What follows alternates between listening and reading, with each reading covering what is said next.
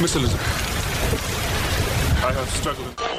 哎，我叫张思豪，天蝎座 O 型，游泳队吉他社。I love you, Dexter. So much. 我忘了关水龙头，还是房子越来越有感情。In May twenty-five thirty-seven, I'm in Seattle.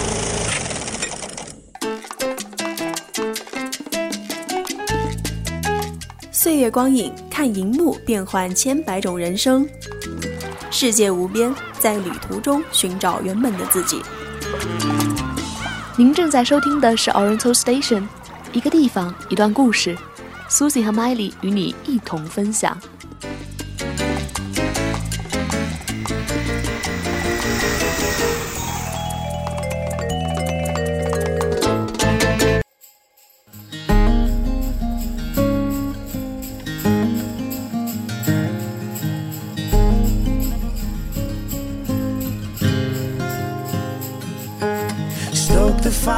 Hello，大家好，我是 Susie，欢迎来到新一期的节目。不知道是年纪渐长呢，还是2018实在翻脸的很快，我开始变得对四季产生更有效的感知。比如春天就很想吃油焖笋，夏天觉得该喝冰冻的绿豆汤，秋天开始往拿铁里加刚落的桂花，而捧起热红茶的下雪天，才冬天的很彻底。于是乎，临近圣诞，如果不做一期节目，就觉得无法迎接二零一九的元旦。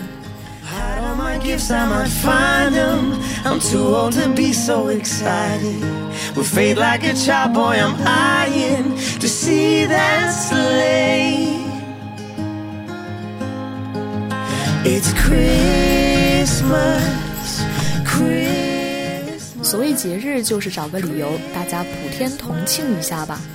圣诞也是一样，热闹的街道会在这天以色彩、以灯光或以歌声告诉本来就很幸福的人们，你们此刻可以更快乐。同时，也希望传递给遭遇不幸的人们一个信息：哪怕就今天，是不是也可以微笑着度过？所以，即使圣诞节会被人诟病崇洋媚外，我也觉得，如果从这个侧面来看，被大部分人们所承认的节日就有它的意义。况且，很多曾经被我们淡忘的传统节日，也在慢慢回归的途中。人生已经很艰难了，每年的冬天有个现成的理由可以温暖一下，又何妨？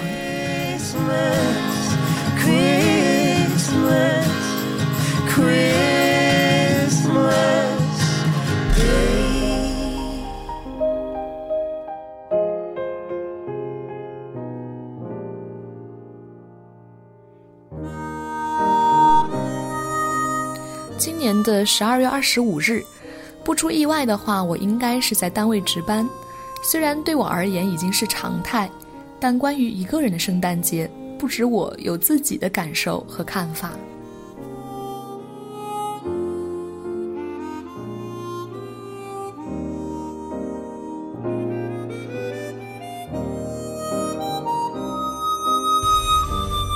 说起一个人过圣诞节，让我想起了去年十二月，一个人在悉尼过的圣诞节。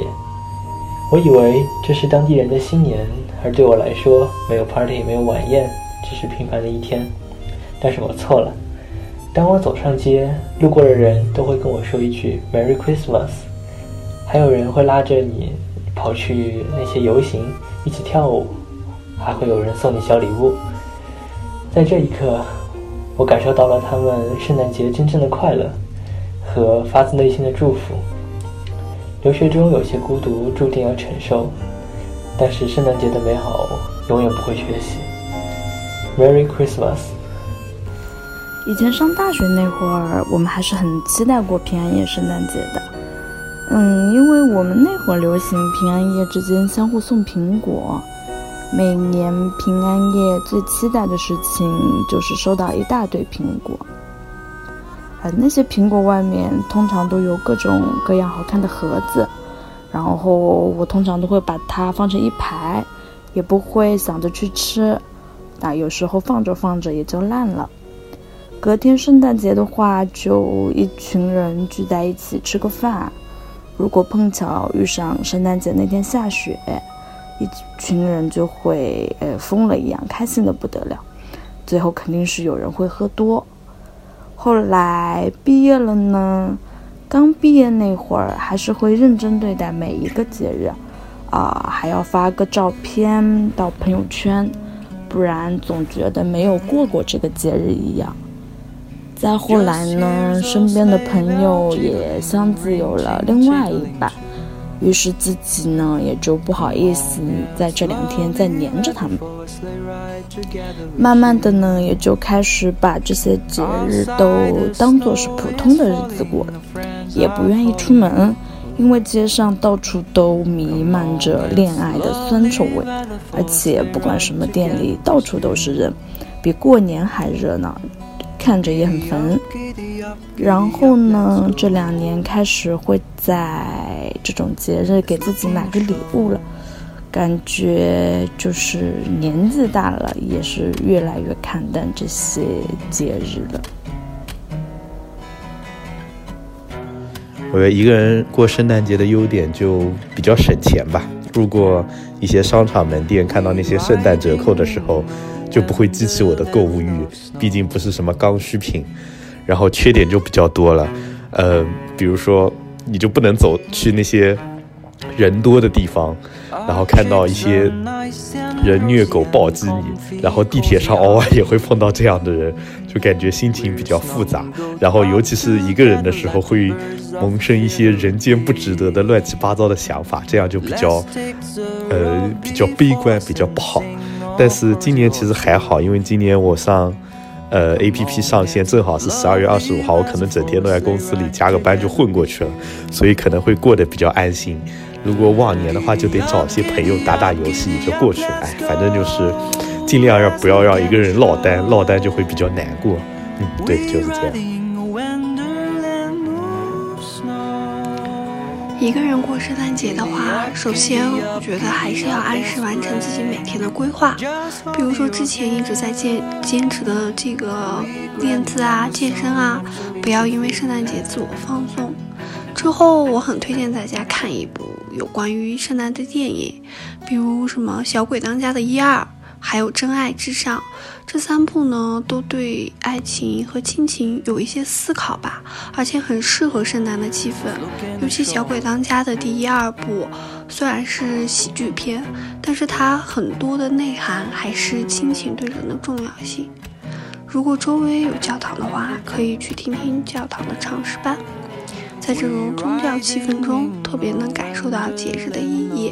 我很喜欢的一个明星呢，去年圣诞节自己一个人装扮了一整株圣诞树，我觉得这个主意特别棒。所以，嗯，今年如果没有时间的话，明年我也想自己完完整整的装扮一整棵圣诞树，作为送给自己的圣诞礼物。再过一个多星期就是圣诞了，一个人过日子的时间久了。但每次过节还是有种淡淡的寂寞感。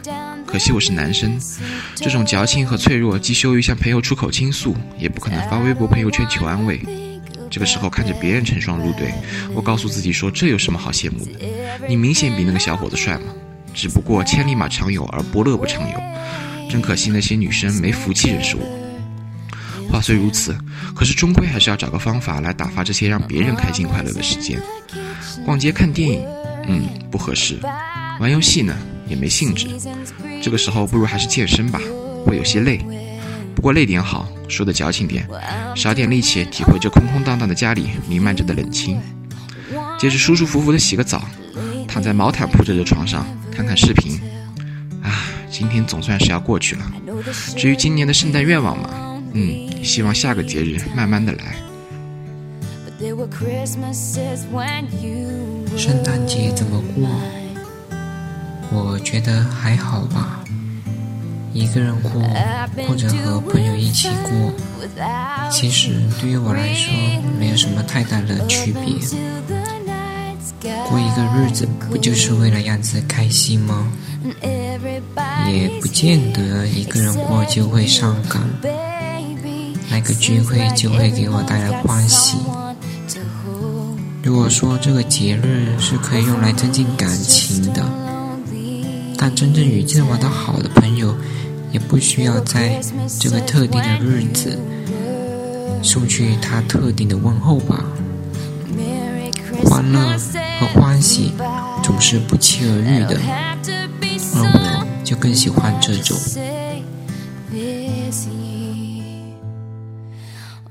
圣诞节这天吧，有些人，嗯，上班；有些人有空；有些人跟朋友一起过；有些人自己过；有些人不过。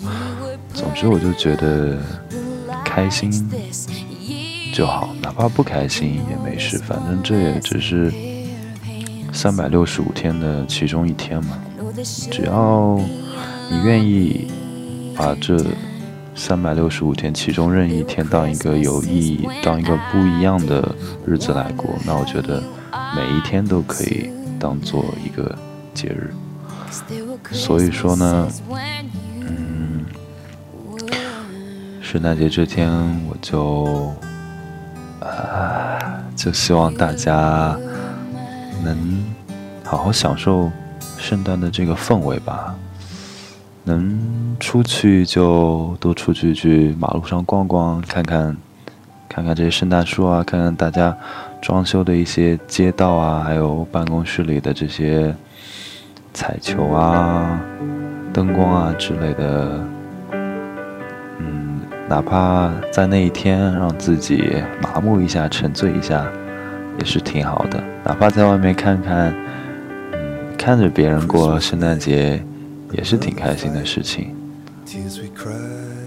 嗯，最后还是希望大家在二零一八年十一月十一月二十五日，哦不对，说错了，在十二月二十五日这一天能过得很开心，能过得很有意义，也能过得很平凡。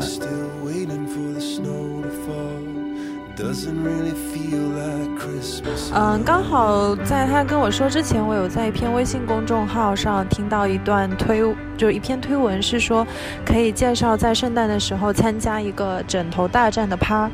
嗯，他那个趴的话，就是期间还会有一些贯穿贯穿一些抽奖的活动啊，或者是什么呃电台 DJ 的互动啊，感觉整个活动应该是非常嗨，非常。呃，酣畅淋漓的那种。那我觉得，如果是一个人的话，嗯，选择这么一项活动，还是会就是挺好的，可以认识很多不一样的朋友。因为你在互相捶打的过程中，渐渐的就会，可能下一秒你就会打出一段友情或者是一段爱情。所以我觉得可以考虑这么一个活动。还有就是去年的时候。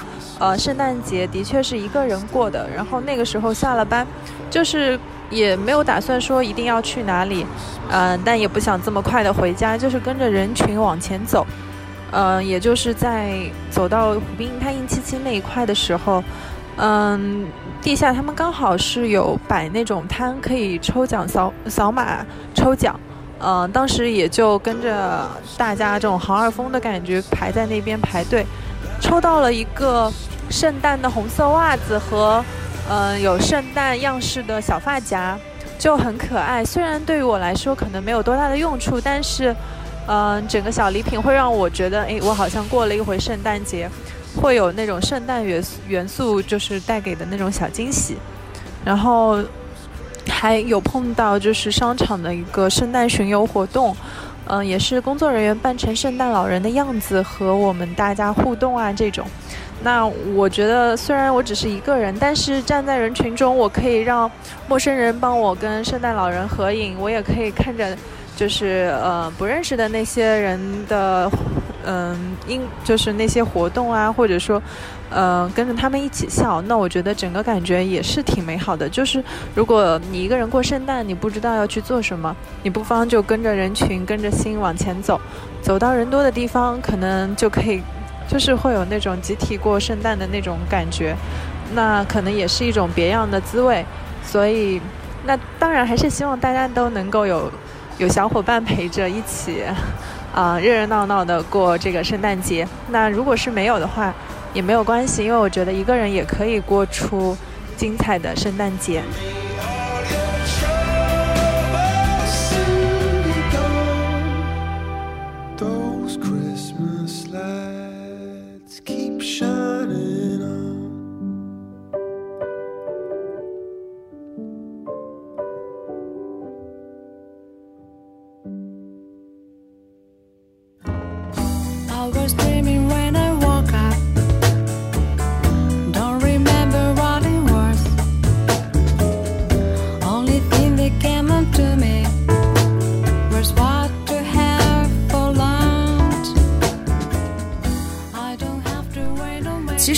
去年就有社会调查指出，我们国家二十到三十九岁的独居者已经达到两千万，而且这个数字一直在上升，所以这算是一个规模不小的群体。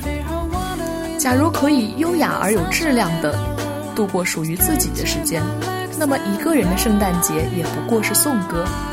而且我也欣喜地发现，周围越来越多的人都能独自活得很漂亮。而也只有一颗颗发亮的星星，才能够汇成银河吧。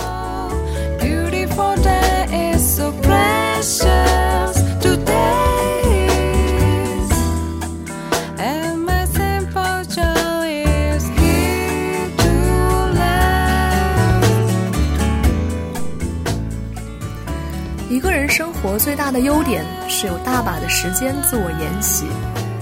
今年有幸听一个很棒的老师聊人生，他的课一上来就先给我们展示殡仪馆活化遗体的流程，再让大家在心里默默自问人生三件必须达成的事情是什么，最后一步步带我们计算自己生命中有效的以后究竟还剩多少日子。那节课对我而言受益匪浅，看着象征自己寿命的纸条越来越短。我发现给自己所有想做的事情定个明确的截止日期，实在重要的很。毕竟我们总是太自信，自信未来总有一天会做的，却不懂为自己哪怕一个小小的梦想定一条今日事今日毕的规则。那些看着遥不可及的，那些恢宏壮大到不行的，怕的就是这种抽丝剥茧的具体化。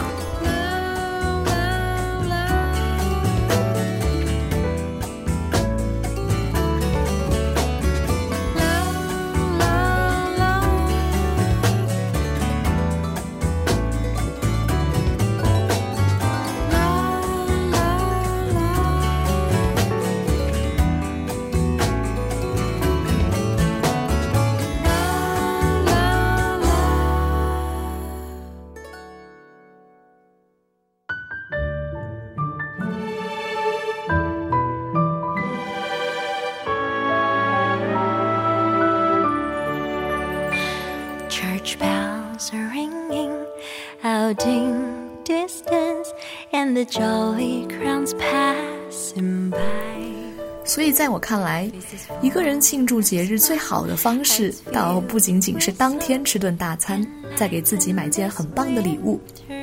节日可以是一个很平凡，但具有标记作用的日子。在节日前一周、一个月或者一个季度，设定一个小目标。前期如果能好好肢解这个任务，完成的还比较理想，或者哪怕结果不理想，但自己有过努力。那时间来到节日这一天，享用大餐是不是会更可口？而那件礼物是不是也会更加的沉甸甸？仿佛周围的陌生人都在为你庆祝。我记得上大学那会儿，广播站每年都会有一个聚会，时间都定在英语四六级考试结束的那一天。虽然主题是节日派对，而且我以前很排斥，但其实这个节点定得很有智慧。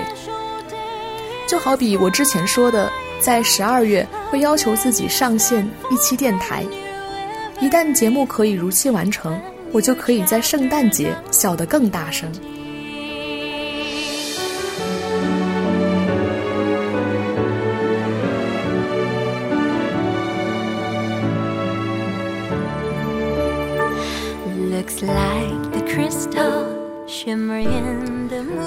有人在圣诞节这天遇上糟心事，但只要不是很致命的劫难，都是可以轻松找到维度自我调节的。我有个朋友最近去香港闲逛，啊，他买了一堆东西，结果全落在了回程的高铁站。然后他就在微信群里给我们吐槽这个事儿，我当时只能安慰着说：“呀，这搞不好能让你记一辈子。”太多有意思没意思的事，我们说着说着就忘了。能记一辈子的事，简直少得可怜。所以，万一你在这个整个世界似乎都很美好的日子里有点倒霉，你就会是珍贵的少数人。于是，你的教训很深刻，因为你倒霉的日子是十二月二十五日。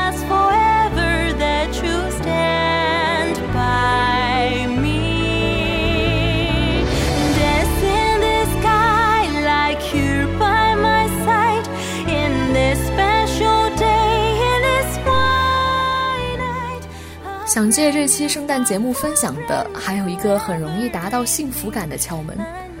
先聊一个小事情，前几天麦莉跟我提起，我之前给她从台北带的挂耳咖啡很好，网上呢没有搜到。又聊起有朋友元旦要去台湾，所以可以帮着带一些，于是问我要店名和地址。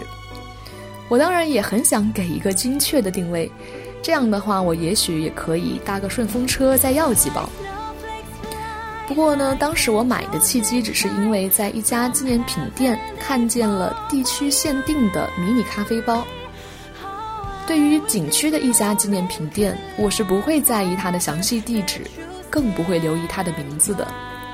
所以，我只能用模糊的角度去描述它的位置：通往地热谷的最后一家店。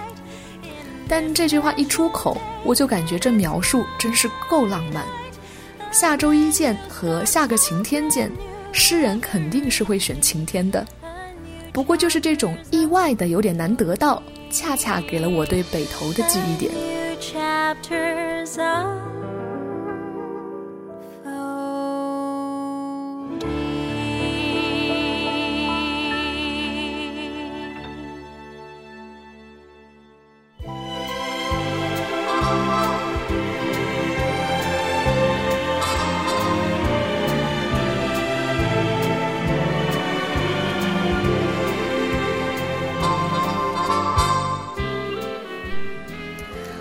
这个月我去上海出差，对于这个去了太多次的目的地，我内心是没有任何旅行的期待的。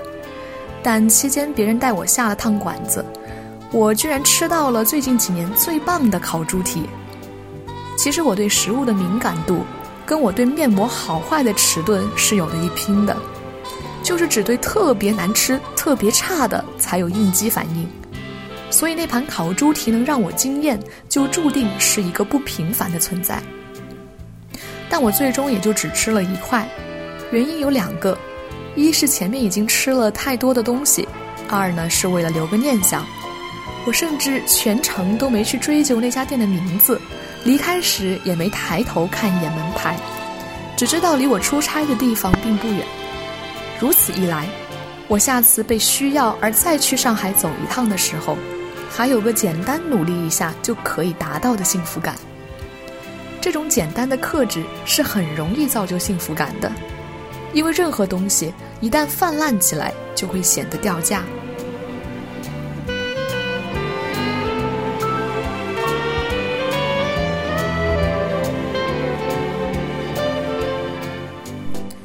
按照惯例呢，我还是推荐一部关于圣诞的电影。今天想推荐的是《恋爱假期》，这是一部熟女的爱情童话。故事讲述洛杉矶的 Amanda 和伦敦乡村的 Alice，由于生活受挫，通过换宿旅行的平台，在圣诞节前夕来到对方的家里，展开一段特别的假期。好的圣诞电影可以反复看，因为每年都会有一个夜晚特别适合盖着毛毯。捧着热茶，展开两个小时的幻想。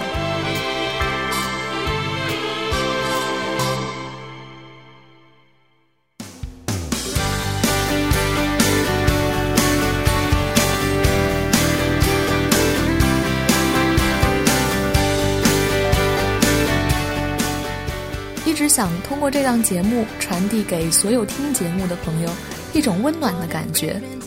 如果刚好你也是一个人度过今年的圣诞，那么希望你能找到一个好的角度和方式度过这个平凡而微微有点特别的日子。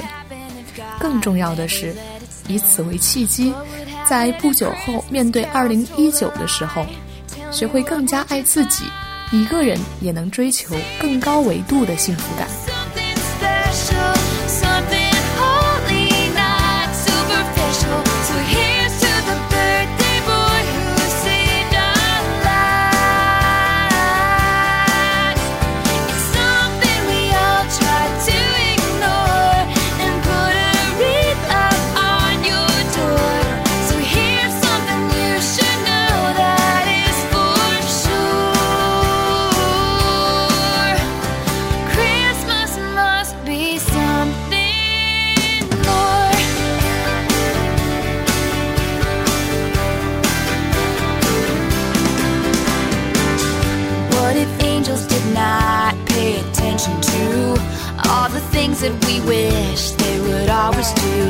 What if happiness came in a cardboard box?